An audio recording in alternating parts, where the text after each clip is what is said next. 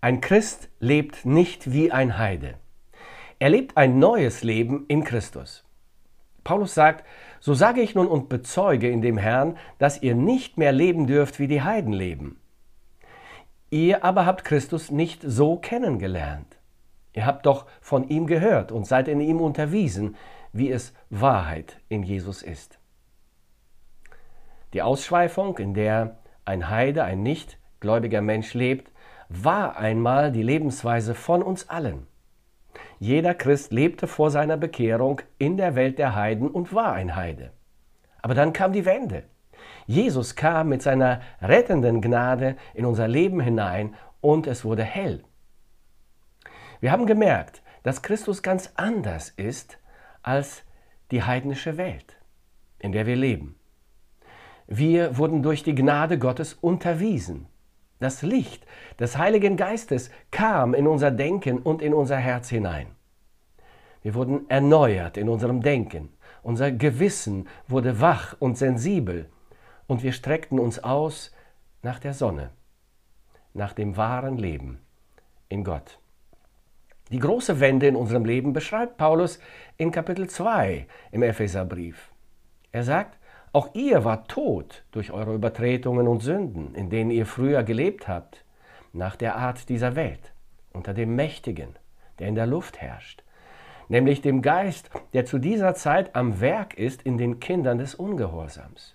Unter ihnen haben auch wir alle einst unser Leben geführt in den Begierden unseres Fleisches und taten den Willen des Fleisches und der Sinne und waren Kinder des Zorns von Natur, wie auch die anderen.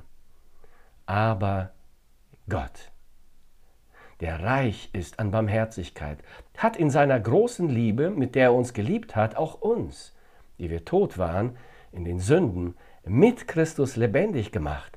Aus Gnade seid ihr selig geworden, und er hat uns mit auferweckt und mit eingesetzt im Himmel in Christus Jesus. Ja, die Welt ist aufgeteilt in zwei Lager. Heiden und Christen. Nur zwei. Zu welchem Lager gehörst du? Wenn du Christ bist, darfst du nicht mehr so leben wie ein Heide. Leider gibt es auch Menschen, die sich Christen nennen, aber wie Heiden leben. Sie sind nur Scheinchristen. Sie schaden der Gemeinde und dem Zeugnis des Evangeliums mehr als die Atheisten oder andere Heiden. Judas schreibt in seinem Brief, denn es haben sich einige Menschen eingeschlichen, über die schon längst das Urteil geschrieben ist. Gottlose sind sie, missbrauchen die Gnade unseres Gottes für ihre Ausschweifung und verleugnen damit unseren alleinigen Herrscher und Herrn Jesus Christus. Und weil wir in einer heidnischen Umgebung leben und weil wir noch im sündigen Fleisch sind, ist unsere Umgestaltung in das Bild Christi, also dass wir in unserem Charakter wie Jesus sind, so denken und so handeln wie er, nicht automatisch gegeben. Dieser Prozess geschieht nicht ohne unser Wollen und nicht ohne unsere Initiative. Und zwar täglich. Deshalb sagt Paulus, der Alltag eines Christen ist von zwei Handlungen geprägt. Er sagt, legt von euch ab den alten Menschen mit, früheren, mit seinem früheren Wandel, der sich durch trügerische Begierden zugrunde richtet. Erneuert euch aber in eurem Geist und Sinn und zieht den neuen Menschen an, der nach Gott geschaffen ist, in wahrer Gerechtigkeit und Heiligkeit. Der Alltag eines Christen ist von zwei Handlungen geprägt. Erstens ist es das Ablegen des alten Menschen. Der Wandel des alten Menschen ist geprägt von immer wiederkehrenden Verhaltensmustern.